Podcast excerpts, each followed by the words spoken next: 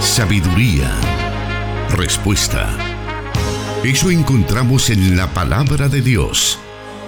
Solución bíblica. Comenzamos.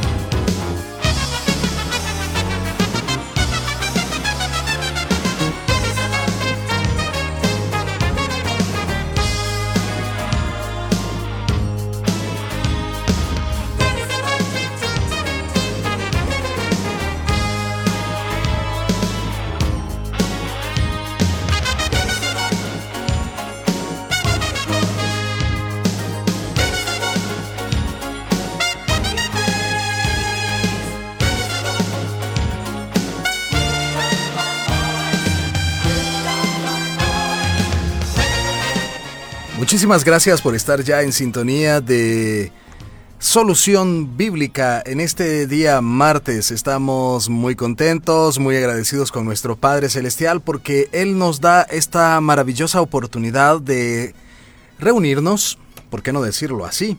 Tras eh, cada uno de los dispositivos por los cuales se transmite este programa Solución Bíblica, estamos desde los estudios de Plenitud Radio 98.1 FM para Santa Ana y Sonsonate, transmitiendo también a través de 100.5 FM Restauración para todo El Salvador y asimismo estamos transmitiendo para eh, la ciudad de San Miguel a través de 1450 AM.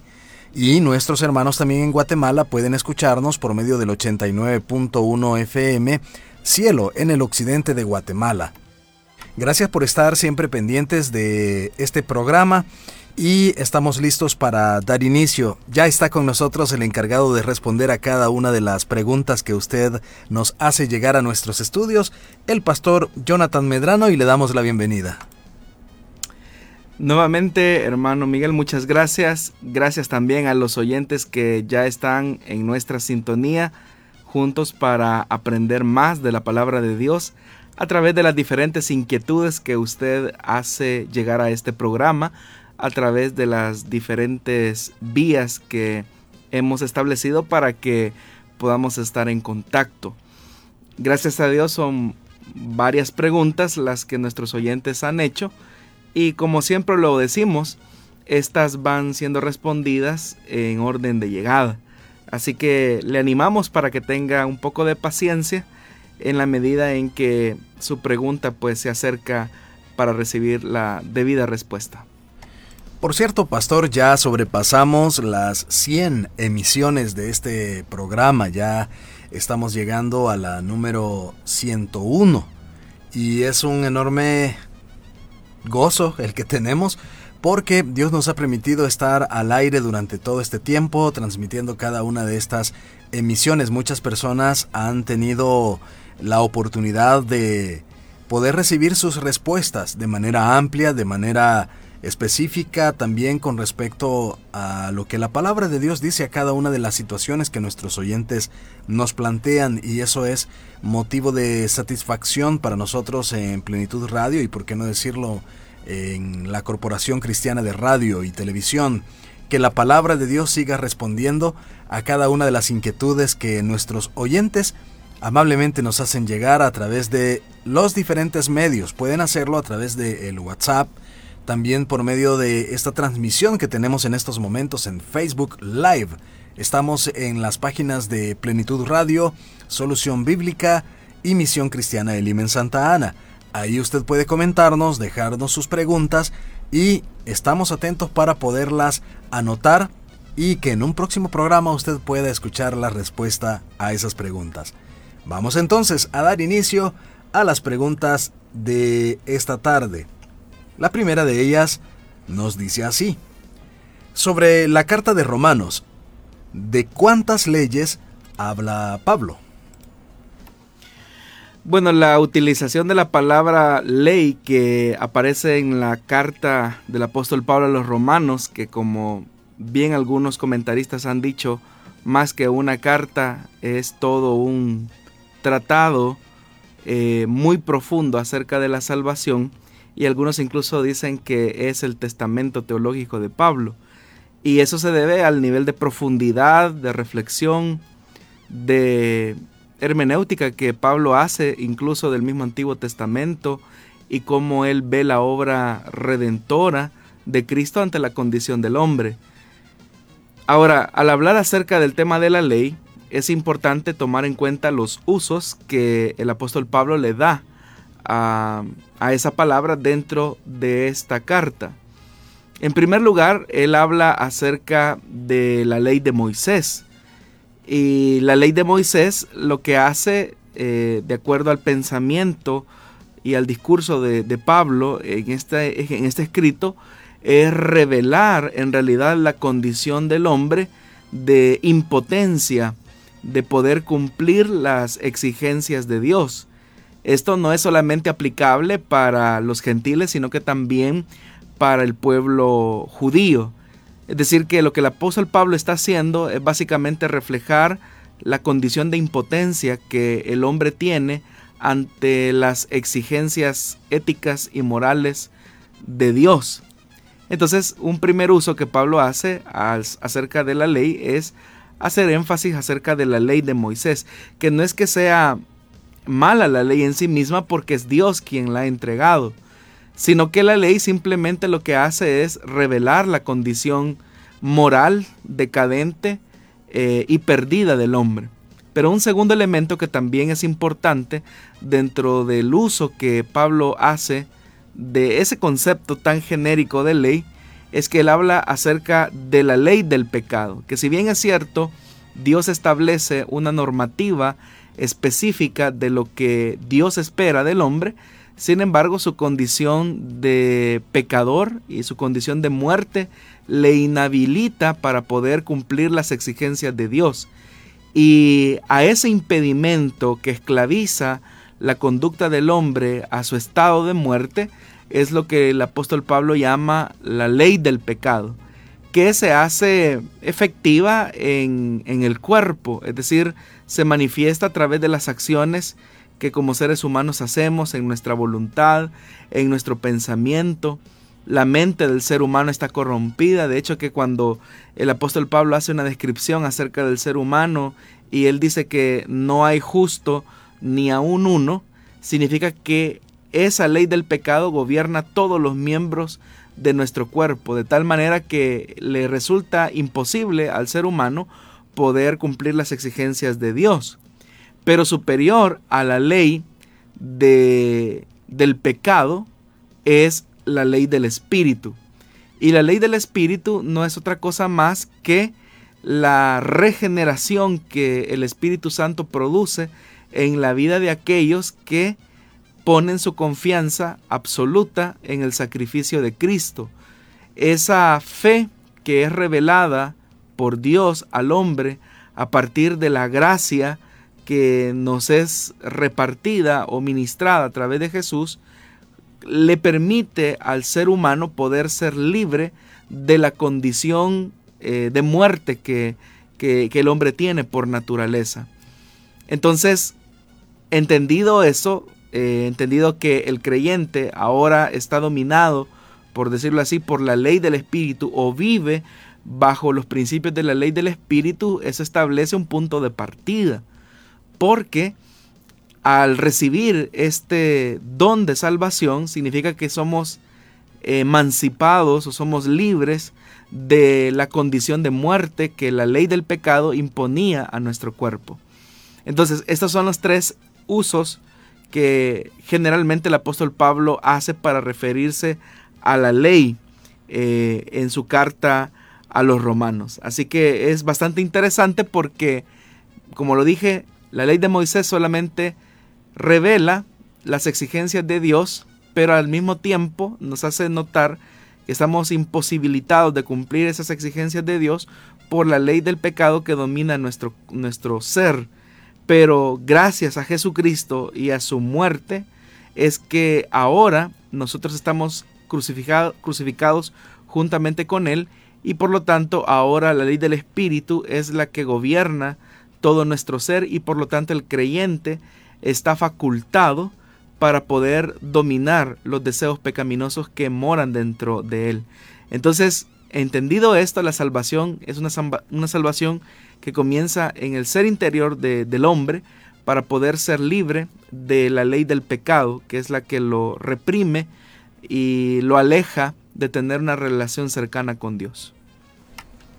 Es de esta manera como hemos dado inicio al programa Solución Bíblica de este martes. Estamos en vivo todos los martes a las 5 de la tarde. También los viernes, 5 de la tarde, puede escucharnos en vivo. Posteriormente a esta transmisión también puede escuchar el programa en las diferentes repeticiones a través de Restauración y Plenitud Radio y escucharnos en las plataformas de Spotify y SoundCloud. Ahí puede buscarnos como Solución Bíblica y encontrará todos los programas transmitidos hasta la fecha. Vamos a irnos a nuestra primera pausa y volvemos muy en, en muy breves momentos.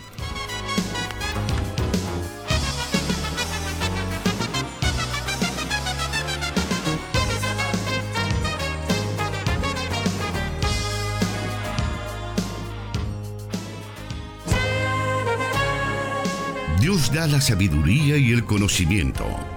Solución bíblica.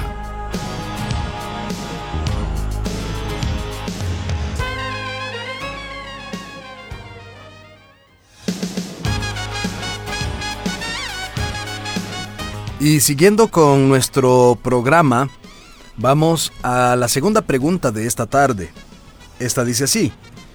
Filipenses 2.10 dice al final, y de los que están debajo de la tierra. ¿A, a quienes se refieren? ¿Será a quienes ya murieron? Es la pregunta que nos hace el o la oyente, pastor.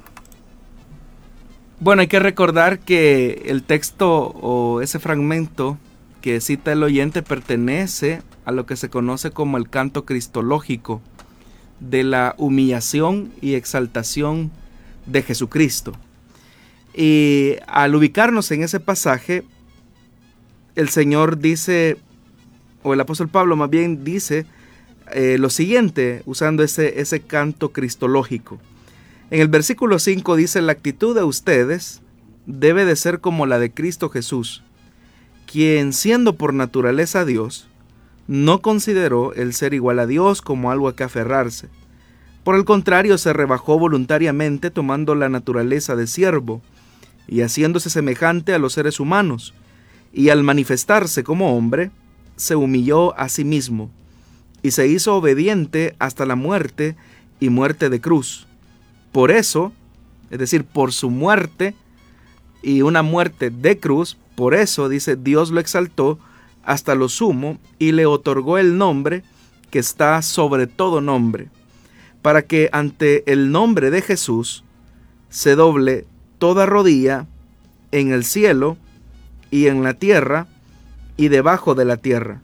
Cuando se hace esta mención de en el cielo, en la tierra y debajo de la tierra, esto nos describe la totalidad de las cosas. Es decir, que lo que está en el cielo describe esa superioridad a la que ascendió Jesús. Pero no solamente han de reconocer la magnificencia de la gloria de Jesucristo, lo que está en el cielo, que pues podríamos partir, ¿verdad?, de la misma experiencia eh, de la gloria eterna, donde rodeado de ángeles, el Señor recibe toda exaltación. Por eso es que el escritor a los hebreos dice que le adoren los ángeles al que está sentado en el trono. Y dice también que ante él se doble toda rodilla de los que están en la tierra.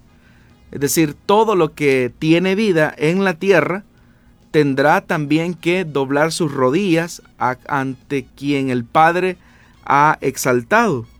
Y cuando dice debajo de la tierra, aún los que ya murieron han de resucitar para reconocer el señorío de Cristo. Entonces, esa totalidad de las cosas que describe este canto precisamente parte del reconocimiento que todo ser, ya sea angelical, ya sea un ser humano muerto o vivo, al final va a, va a terminar doblando sus rodillas, reconociendo a Jesús como Señor. Y el hecho de que aquí se haga mención que los que están debajo de la tierra tendrán que eh, doblar rodilla, eso habla de la resurrección. Es decir, que los que mueren van a resucitar. Y aquellos que despreciaron el nombre de Jesús van a resucitar, se van a arrodillar ante Jesús, pero luego pues eh, el siguiente paso será eh, la condenación eterna después de ese reconocimiento que no quisieron hacer por buena voluntad. Por eso es que el versículo 11 dice, y toda lengua confiese que Jesucristo es el Señor para gloria de Dios Padre. Entonces, en ese contexto es que se entiende la expresión de los que están debajo de la tierra. Muy bien, vamos a aprovechar nuestro e, este mismo bloque para poder también escuchar la siguiente pregunta que nos dice nuestra audiencia y es, ¿puede Satanás escuchar nuestras oraciones? Definitivamente Satanás puede escuchar nuestras oraciones, pero a pesar de que Satanás pueda escuchar nuestras oraciones, eso en nada interfiere la respuesta que Dios pueda dar a cada una de ellas o tampoco no puede restar más bien la respuesta que Dios nos pueda dar eh, a esas oraciones. Así que sí, Satanás puede escuchar nuestras oraciones. Obviamente que Él no puede escuchar todas las oraciones de los creyentes, pues Él no es omnisciente, o más bien dicho, Él no es omnipresente, Él no puede estar en todo lugar, pero seguramente Él tiene sus hordas eh, demoníacas, ¿verdad? Desplazadas en todo el mundo. Y estos demonios pueden también escuchar la oración del creyente. Pero repito, eso no le resta en lo absoluto la respuesta que Dios pueda dar a esas oraciones. Muy bien, vamos a irnos a otra pausa y estamos seguros que Dios siempre tiene algo que decir a cada uno de los de las circunstancias que tenemos en la vida a cada una de las dudas que surgen en nuestra mente, en nuestro corazón, y qué mejor que despejarlas a la luz de la palabra de Dios. Le invitamos para que siga con nosotros. Estamos en el programa Solución Bíblica. Volvemos en unos segundos.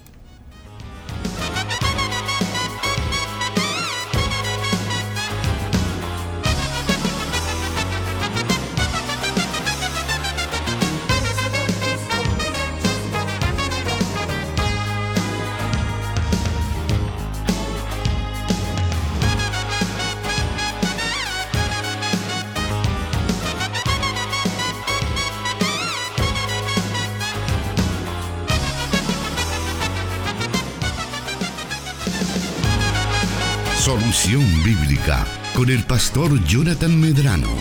Desde Plenitud Radio 98.1 FM en Santa Ana, enlazada con Restauración 100.5 FM.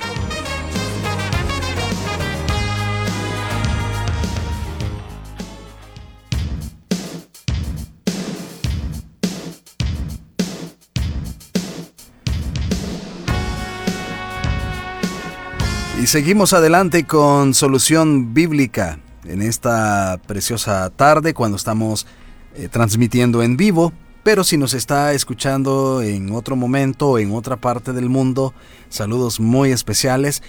Sería bueno que usted se comunique con nosotros para que podamos saber acerca del lugar donde nos está escuchando o viendo a través de la transmisión que tenemos en Facebook Live. Seguimos con más preguntas y la siguiente dice así. Dios les bendiga. ¿Qué son las pseudoclementinas. Tiene que ver con los evangelios. ¿Podemos tomar alguna referencia de estos escritos? Bueno, se le llaman pseudoclementinas porque es una designación, un nombre que se le da a un grupo de escritos considerados apócrifos y son pseudos eh, o son pseudoclementinas porque estas se supone que son atribuidas a la autoría de Clemente de Roma y de ahí el nombre pseudoclementina. Sin embargo, estos textos pseudoclementinos eh, tienen toda una teología eh, judeonóstica en la que buscan la manera de resaltar en alguna medida la figura de Cristo como eh, el principio revelado de Dios, primeramente a Adán y luego a Moisés, tratando la manera de hacer como una especie de revelación progresiva. Sin embargo, eh, los textos, como ya lo dije, son textos apócrifos, eh, un poco oscuros algunos de ellos, porque hay toda una influencia gnóstica mezclada con cierto judaísmo o cierta interpretación judaizante eh, de algunos aspectos. Ahora, estos escritos sirven más que todo para entender, digámoslo así, el pensamiento de los judeonósticos, eh, judíos que de alguna manera habían abrazado el gnosticismo, eh, que era un gnosticismo, digámoslo así, un poco renovado o contextualizado porque en este gnosticismo, que se derivan de algunos de estos escritos, se mencionan cosas como por ejemplo eh, elementos de mucho ascetismo, también se habla acerca de los elementos como la separación, ¿verdad?, entre la carne y el espíritu, eh, vinculada al tema del conocimiento, al tema de la gnosis. Es decir, que lo que va a permitir una separación de la carne y del espíritu, como lo entendían estos gnósticos, es a través del conocimiento revelado de quién es Jesús, de quién es Jesús. Es decir, al descubrir quién es Jesús, la carne puede ser liberada del espíritu. Esa era parte de los contenidos de las pseudoclementinas. Pero estos escritos han servido para conocer, como ya lo dije, el pensamiento heterodoxo del siglo I, es decir, aquellos cristianismos disidentes que no iban a llegar a formar parte de lo que se llegará a conocer como la gran iglesia. Así que eso podríamos decir acerca de las cartas pseudoclementinas. Haremos una nueva breve pausa y volvemos en segundos. Escríbenos tus preguntas al número de WhatsApp de Plenitud Radio 503 7848 5605 y número de WhatsApp de Restauración 503 78 56 94 96.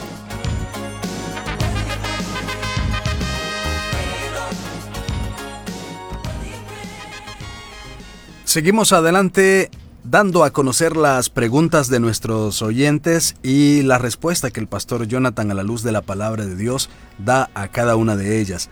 Esta siguiente pregunta nos dice así, ¿por qué razón se dice que el relato de la mujer sorprendida en adulterio que aparece en el Evangelio de Juan no corresponde a ese Evangelio, sino que a otro nos dicen? Bueno, una lectura así bastante general, pero un poco minuciosa, nos permitiría notar que hay una diferencia muy pronunciada en el relato eh, o en la línea más que todo de relatos y sucesos que el evangelista eh, en el cuarto evangelio va colocando y cómo el relato de la mujer sorprendida en adulterio en realidad rompe toda esa línea. Y eso pues bastaría simplemente con ver el texto precedente a esa escena de la mujer llevada a los pies de Jesús con el relato que sigue. Eh, solamente basta con que usted haga ese ejercicio y usted notará fácilmente que esa porción no, no, corresponde, es decir, no va ahí. En realidad, eh, en los manuscritos más antiguos, más que todo son unciales del siglo III, eh, esa porción eh, no está ahí, no, no aparece en el Evangelio de Juan. En manuscritos más tardíos aparece incluso al final del Evangelio de Juan como una especie de apéndice. Otros eh, incluso lo ubican como un, un pie de página o un, margen al final. Pero este sí, esto, llama entonces la atención. ¿Por qué eh, terminó apareciendo ahí? ¿Por qué iba de un lugar a otro? Es más, algunos incluso ubican este suceso que el, el lenguaje del relato de la mujer adúltera más correspondería al griego que utiliza em, Marcos y quizás un poco más Lucas.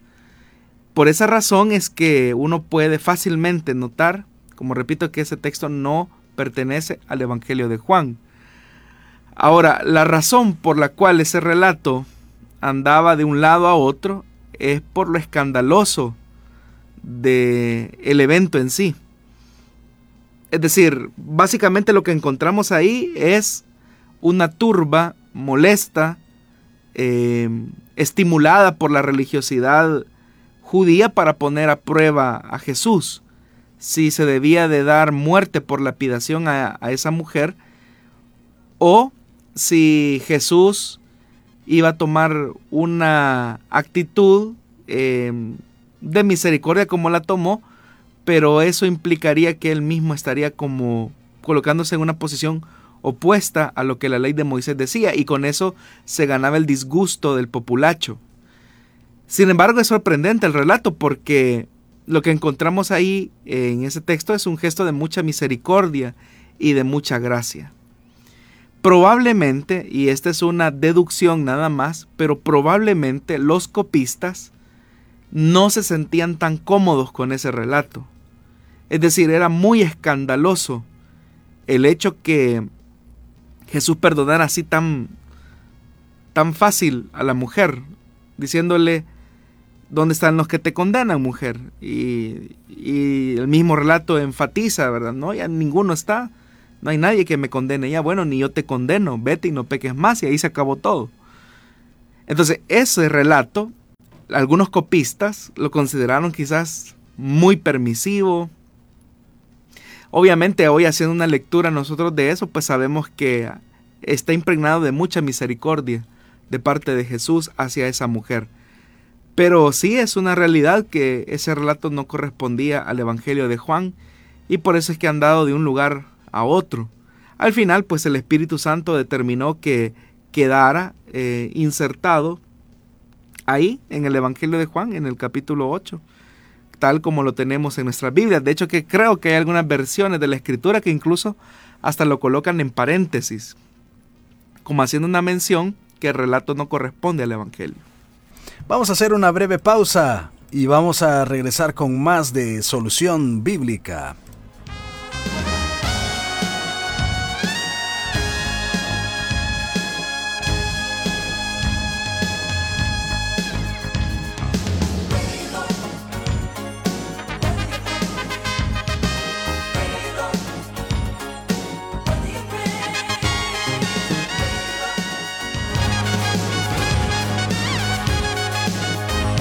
Respuesta a sus preguntas aquí, en Solución Bíblica.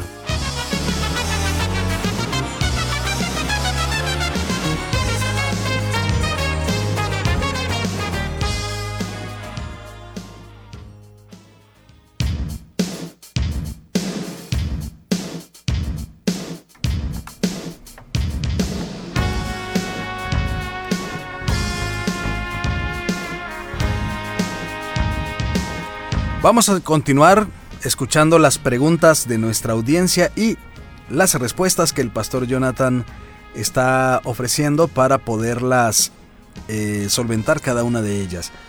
Esta siguiente pregunta dice así, Dios le bendiga, pastor, tengo una inquietud. ¿En qué momento de la conversión se produce la justificación, la fe y el arrepentimiento?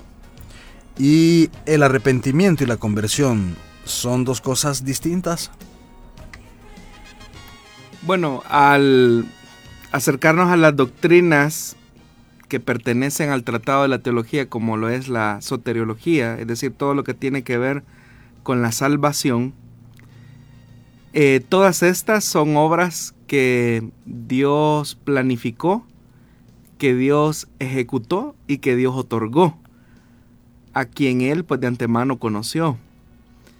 La justificación tiene que ver con la declaración legal por la que Dios declara justa a una persona, no eh, por méritos propios, sino que por, a través de los méritos de Jesucristo. La fe es ese don que Dios otorga para que el ser humano pueda responder positivamente al anuncio del mensaje de la palabra de Dios. Y el arrepentimiento eh, se produce en el momento mismo en el que la regeneración está dando paso a un nuevo hombre, a una nueva mujer.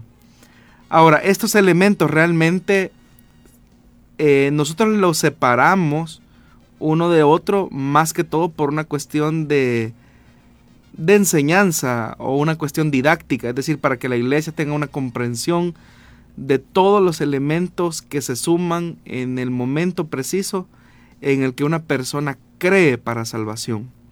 Pero en realidad eh, estos elementos se conjugan casi que simultáneamente. Es decir, casi en el momento preciso, en el mismo momento en el que la persona cree al Evangelio, confiesa su condición de pecador y reconoce a Jesús como Señor y Salvador, en ese momento de, en el que la persona responde a ese mensaje con fe y esa fe es un don de Dios otorgada a la persona que escuchó ese mensaje, se está operando todo eso, todo eso. Entonces eh, ocurre en el mismo momento, no, no son eh, temas que se van produciendo que primero eh, vendría una cosa o la otra. Sí hay un orden, ¿verdad? Porque se entiende que, por ejemplo, eh, Dios tiene que otorgar la gracia salvadora, eh, porque de antemano Él predestinó al que iba a ser salvo. Y por lo tanto, pues esa persona al momento de creer, pues escucha la palabra, oye con fe.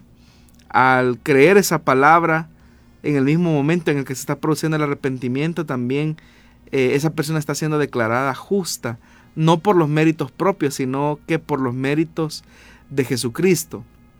Ahora, el oyente también pregunta que si eh, el arrepentimiento y la conversión son dos cosas distintas. En realidad sí lo son, son dos cosas distintas. El arrepentimiento tiene que ver más con una obra eh, del Espíritu Santo al interior del creyente.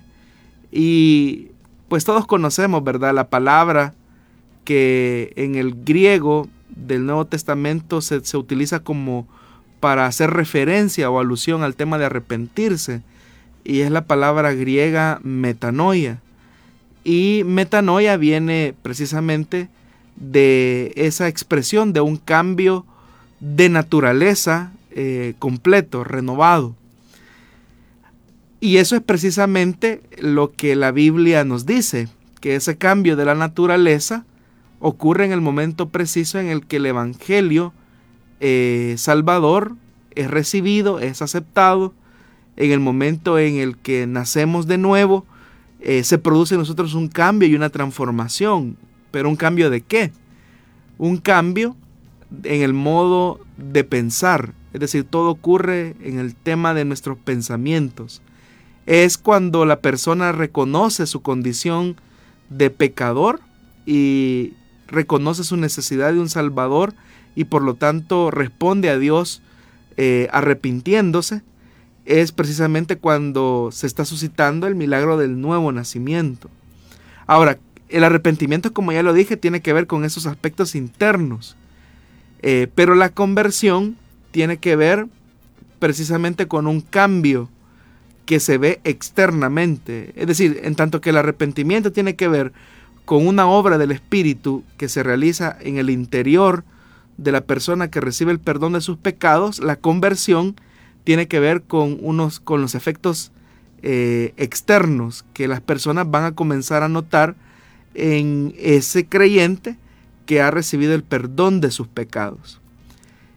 Por cierto que para esta semana, en la enseñanza de la guía de células de adultos o células familiares, como se conoce, eh, la enseñanza trata acerca de los cuatro terrenos, la parábola de los cuatro terrenos.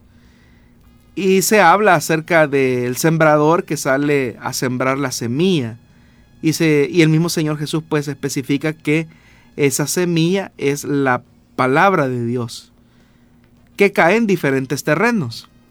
Ahora, el efecto de esa semilla en esos terrenos va a producir un crecimiento interno como externo. El crecimiento interno de esa pequeña semilla que ha sido sembrada en la tierra, pues obviamente que va a... Esa semilla va a morir, esa semilla, o más dicho, va a germinar y va a extender raíces, ¿verdad? Raíces que dependiendo del tipo de semilla que sea, así va a crecer en profundidad. Y eso tiene que ver con las convicciones que las personas tienen acerca de Dios. Pero obviamente que el crecimiento no solamente será interno, sino que ese crecimiento será también externo, porque tarde o temprano esa semilla que ha germinado va a tener que romper eh, tierra y comenzará a crecer para dar fruto.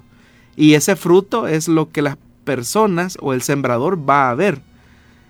Y eso es una, lo menciono porque es un tema análogo en el sentido que es precisamente eso lo que hace el arrepentimiento. Es decir, por un lado es un aspecto interno, pero por el otro lado, en el tema de la conversión, la conversión eh, son elementos externos que las personas comienzan a notar que han cambiado en, ese, en, esa, en esa persona.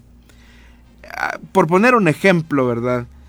Eh, en el caso de Juan el Bautista, cuando él estaba en el Jordán y anunciaba que el reino de Dios estaba ya cerca eh, y que por lo tanto había una necesidad imperante de arrepentirse, pues las personas que escuchaban ese mensaje de arrepentimiento y de perdón de pecados, ellos eh, respondían a ese mensaje pues obviamente aceptando la verdad que Juan les estaba anunciando.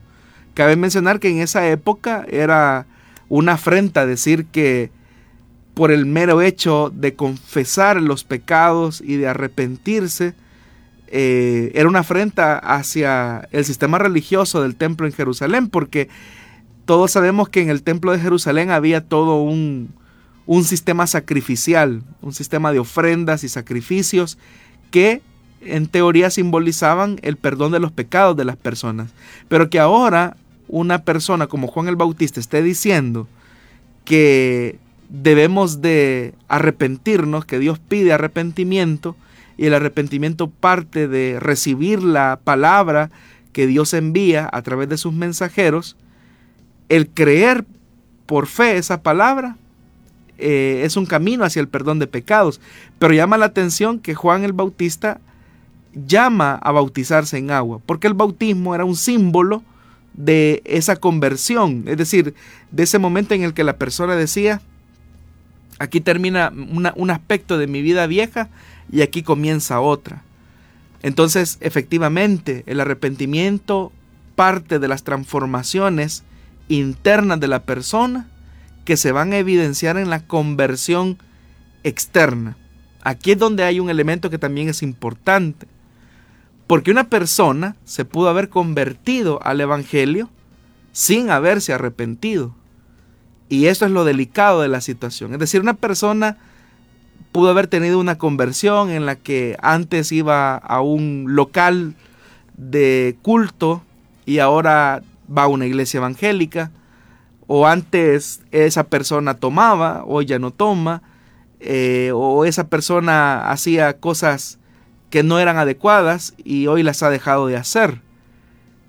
Pero, aunque eso es una conversión, si no se ha reconocido la condición de pecador y si no se ha tenido ese, esa transformación en la mente o en el corazón, como también lo dice la escritura, esa persona todavía sigue en sus delitos y pecados. Porque la evidencia del arrepentimiento genuino se traduce en la conversión. Pero es acá donde tenemos que tener, tener mucho cuidado. Hay muchas personas que aparentemente, aparentemente, eh, se han arrepentido de sus pecados porque ahora pertenecen a una iglesia, porque ahora tienen una práctica religiosa determinada, pero su mente no ha cambiado, su corazón no ha cambiado, siguen teniendo los mismos valores egoístas, siguen teniendo las mismas características de un pagano, eh, siguen siendo personas rencillosas, siguen siendo personas quizás con deseos de avaricia, siguen codiciando eh, la mujer de su prójimo en lo oculto, y cuando eso ocurre, lo que está evidenciando es que esa persona en realidad no ha nacido de nuevo lo que ha tenido es una aparente conversión. Entonces tenemos que tener mucho cuidado en eso porque estamos viviendo en una época donde las personas se pueden engañar creyendo que sus pecados han sido perdonados cuando ellos no han llegado a esa convicción de su necesidad de pecadores, de su condición de miseria en la que solamente Dios puede restaurar y dar vida nueva al que está muerto en delitos y pecados. Continuando con este tema, pastor, quisiéramos a lo mejor despejar un poquito más esta, eh, estos detalles que usted ha mencionado. Y acerca del arrepentimiento, los cristianos deben de tener múltiples experiencias de, de arrepentimiento a lo largo de, de su vida. Bueno, eso es interesante, hermano, porque en realidad en el Nuevo Testamento nosotros encontramos que personas que ya tuvieron, digámoslo así, un arrepentimiento inicial, un arrepentimiento para el perdón de pecados, en el tiempo, pues hubo llamado de atención de parte de Dios para que estas personas tuvieran arrepentimiento con Dios. Entonces uno se pregunta, bueno, y que no tuvieron ya su primer arrepentimiento y por qué Dios les invita a seguirse arrepintiendo. Bueno, veamos un caso, por ejemplo, en el libro de Apocalipsis, el Señor le hace una invitación a las iglesias para que se arrepientan de la condición decadente en la que cada una de esas congregaciones de Asia se encontraba. Pero ese llamado al arrepentimiento el Señor no lo está haciendo a incrédulos, lo está haciendo a iglesias. Entonces significa que los creyentes a lo largo de su vida cristiana, y todo de hecho que debemos de tenerlo, eh, tenemos un arrepentimiento inicial que es por el que recibimos el perdón de nuestros pecados, que es cuando sabemos que somos pecadores, que estamos lejos de Dios y que necesitamos a un Salvador, Jesucristo. Pero de ahí en adelante, pues el creyente no es una persona glorificada aún y por lo tanto va a tener errores, condiciones, conductas, hábitos que deberá cambiar. Y en la medida en que ese creyente sea un buen terreno y permita que la palabra de Dios penetre su vida, esa palabra le va a exigir que lleve un fruto y ese fruto será un fruto de arrepentimiento. De tal manera que todos como cristianos en algún momento, en varios momentos de nuestra vida cristiana, vamos a tener que arrepentirnos delante de Dios de algunas cosas que las seguimos guardando en nuestro corazón. Eh, por ejemplo, eh, en el caso de las iglesias, de las siete iglesias, a excepción de Esmirna realmente y de Filadelfia, a quienes el Señor no les hace mención de algún pecado específico, pero las otras sí, hay una, una referencia a arrepentirse, a, volver nuevamente, a tener esa experiencia con Dios. Entonces sí, hermano, a lo largo de la vida cristiana todos tenemos que ir teniendo esos momentos, ¿verdad? Si es a diario en el que nosotros hacemos una evaluación muy sincera y comenzamos a ver qué áreas de nuestra vida no están bien delante de Dios, pues de eso tenemos que arrepentirnos. ¿Pero por qué? Porque a través de la palabra de Dios entendemos que hay ciertas cosas en nuestro ser que a Dios no agradan y que al darnos cuenta que esas cosas no agradan a Dios, debemos de cambiarlas para que nuestro ser sea renovado a través de su Espíritu Santo y que así cada vez pues logremos reflejar más el carácter de Jesús. Vamos en estos momentos a hacer una pequeña pausa. Nos quedan pocos minutos, pero vamos a aprovecharlos muy bien con una última pregunta.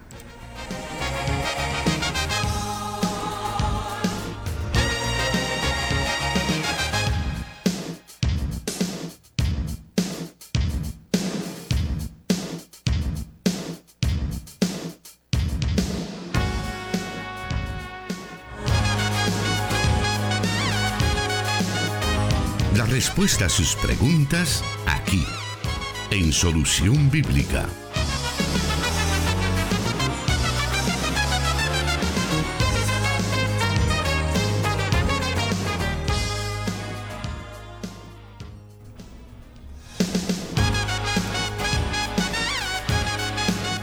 Y esta última pregunta para esta tarde dice así, Hermanos, hablando del estado de los muertos, la Biblia menciona que el rico le dijo a Abraham que enviara a Lázaro a, mojar la punta de su lengua. Entonces, los muertos en Cristo no están no están inconscientes o durmientes, nos dice esta pregunta. Bueno, lo que hay que decir es que en realidad lo que duerme es el cuerpo. Es decir, cuando se produce la separación de la parte material con la inmaterial es lo que llamamos muerte. Pero nuestro cuerpo eh, duerme a la espera de la resurrección de los muertos. Ahora, la parte inmaterial, y es lo que Jesús quiso de alguna manera también dejarnos ver eh, aunque el sentido de la parábola más, o de la, perdón, de la historia de el rico y Lázaro va más en el hecho que del, del tema de la justicia de Dios, es decir, cómo Dios le dará a cada uno lo que merece aún después de la muerte. Es decir, Dios le dará a cada uno lo que merece aún después de morir, como fue en el caso de Lázaro eh, y el rico. Ese es más que todo el sentido de, la historia. Pero en los detalles que entretejen ese relato, uno encuentra ciertas verdades. Y una de esas verdades, uno es que hay una conciencia de la parte eh, inmaterial sobre lo que fue su vida mientras estuvo en la tierra. Y eso es lo que, por ejemplo, el rico recuerda. O sea, el rico es más que consciente o era más que consciente quién era Lázaro y cómo él se había comportado ante la miseria de Lázaro. También el rico eh, recuerda que él tiene hermanos que siguen en el mismo estilo de vida de él y que por lo tanto para evitar de alguna manera que sus hermanos lleguen a esa condición en la que él se encuentra es que le pide a Abraham que que envía a Lázaro. Y, él, y Abraham pues tiene que decirle a, al hombre rico que tienen a Moisés y a los profetas. Es decir, la palabra es más que suficiente para que una persona llegue al entendimiento de lo que es justo delante de Dios. Y que esa persona pues no va a ser movida por elementos extraordinarios como el hecho de que un muerto regrese a la vida. La palabra de Dios tiene el testimonio eh, suficiente para redarguir por medio del Espíritu Santo a una persona que está en una condición de pecado. Entonces es básicamente lo que eh, la enseñanza quiere entender, eh, darnos a entender.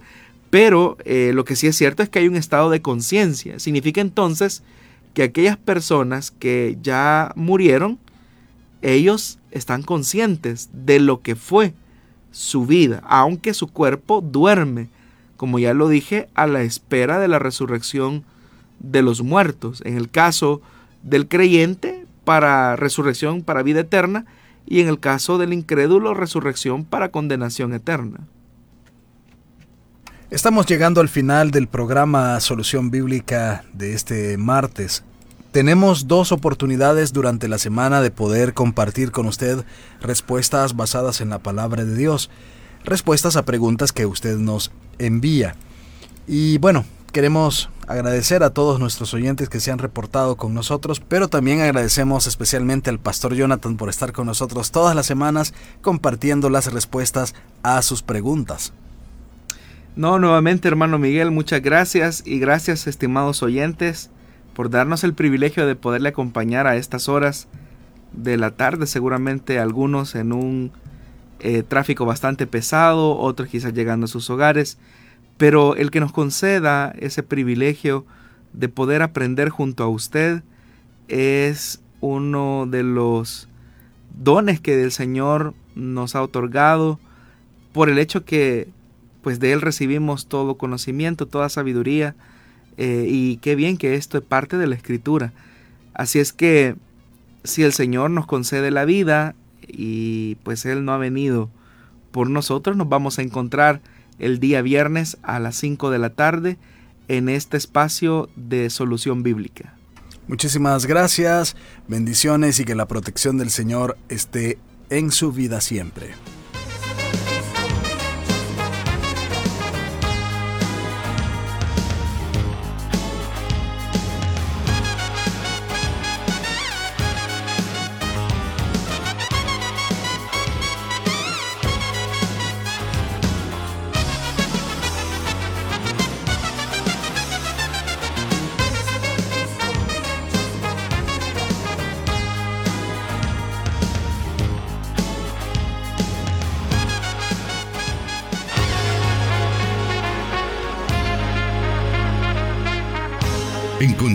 Respuesta en la palabra de Dios.